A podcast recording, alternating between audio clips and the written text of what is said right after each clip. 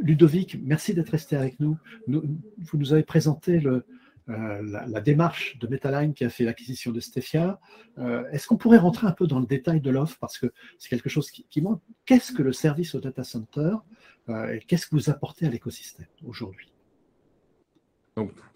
Nous, on se positionne comme un, acteur, un acteur complet des services au data center puisqu'on va démarrer effectivement avec la partie infrastructure data center sur la mise en place de ce qu'on appelle nous l'environnement d'accueil, donc des racks, des PDU, du, du, pré-câblage dans le data center.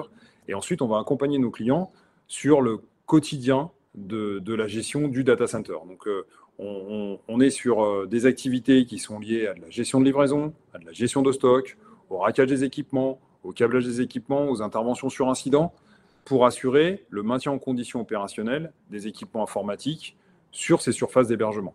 On va également accompagner nos clients dans des euh, projets d'augmentation de, capacité, dans des projets de migration, dans des projets de, de, refresh technologique, dans des projets de transfert de data center.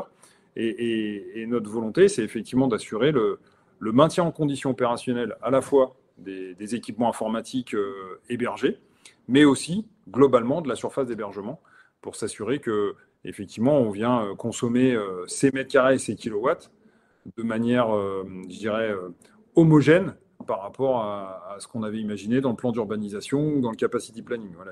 Il, ne faudrait pas avoir à, peupler toute la surface en mètres carrés.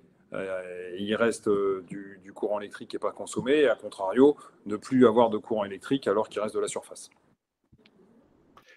dans le data center, euh, on, sait qu'une des difficultés que l'on rencontre avec les gens qui font de la colocation de l'hébergement, euh, c'est la, partie, euh, je dirais, les, emplois en fait, c'est-à-dire les, métiers qui tournent autour du data center. On sait que pour une personne qui est salariée de l'opérateur du data center, il y a généralement au moins 10 personnes qui tournent autour, qui viennent de l'extérieur pour opérer les infrastructures des clients, euh, la partie informatique, etc.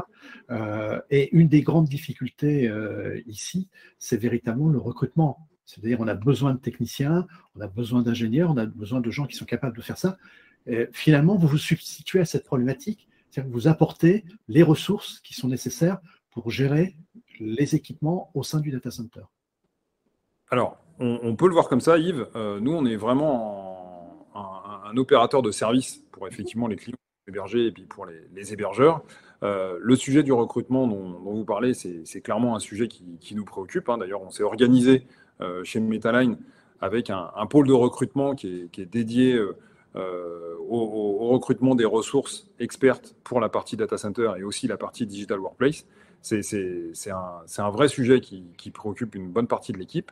Euh, puisque dans l'ADN euh, du groupe, l'idée c'est effectivement de, recruter des gens, de les faire monter en compétences, de les former et de, les faire devenir les spécialistes des, services, euh, des services de demain.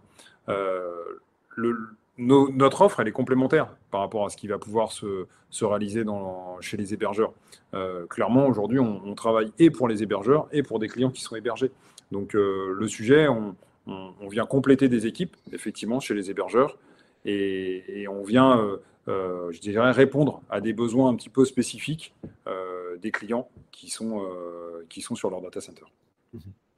Alors, une dernière question, si vous me le permettez, Ludovic. L'acquisition de, de par Metaline permet de créer un acteur de premier plan au niveau français, donc sur tous les services au, data center. si on faisait un peu de prospective, si on allait voir un petit peu plus loin, quels sont les axes d'avenir selon vous dans le domaine de justement cette, cette partie de service à apporter au data center? Bah, je pense qu'aujourd'hui, on est sur euh, ce qu'on peut appeler euh, des, gestes de proximité, hein, puisque c'est ça qu'on utilise dans nos vocables. Hein. On est clairement sur des gestes de proximité et je pense que les clients vont attendre à ce qu'on monte un peu dans les couches OSI euh, sur le data center et que finalement on, libère euh, les architectes et les administrateurs de tâches à moindre valeur ajoutée. C'est ce qu'on a fait en, pendant des années en, assurant euh, la gestion des tâches liées à la logistique, à la manutention, à l'installation, au câblage des matériels.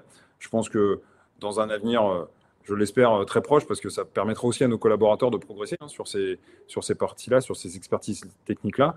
dans un avenir très proche, je pense qu'on va clairement aller adresser des sujets sur la partie configuration des réseaux, configuration du stockage, configuration des OS sur des machines qui seront mises à disposition et, pouvoir offrir un service, je dirais, comme, comme les cloud providers pour des clients qui ont leurs infrastructures propres, qui sont hébergées, etc., mais qui vont pouvoir s'appuyer sur un, un, groupe comme Metaline pour avoir euh, un panel de, services euh, qui se rapproche davantage d'une exploitation euh, informatique.